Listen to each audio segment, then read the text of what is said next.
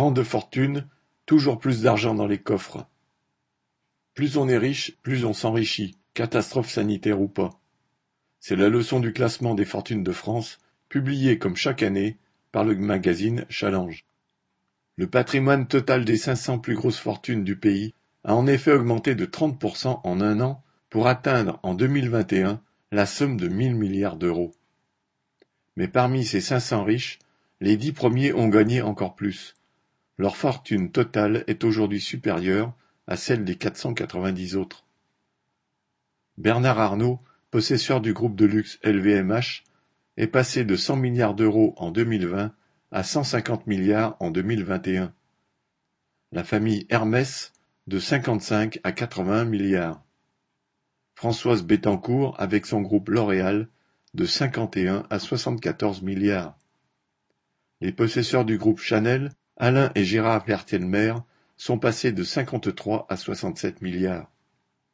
Derrière cet enrichissement record, qui concerne d'ailleurs tous les pays du monde, il y a l'exploitation accrue des travailleurs. La pandémie et les mesures prises par le gouvernement à cette occasion se sont ajoutées à la peur du chômage pour permettre au grand patronat d'aggraver l'exploitation. Pour ne citer qu'un exemple, Robert Peugeot et sa famille, qui détiennent 7% du groupe Stellantis, né de la fusion de PSA et de Fiat Chrysler, ont vu leur fortune passer de 3,2 à 6,2 milliards.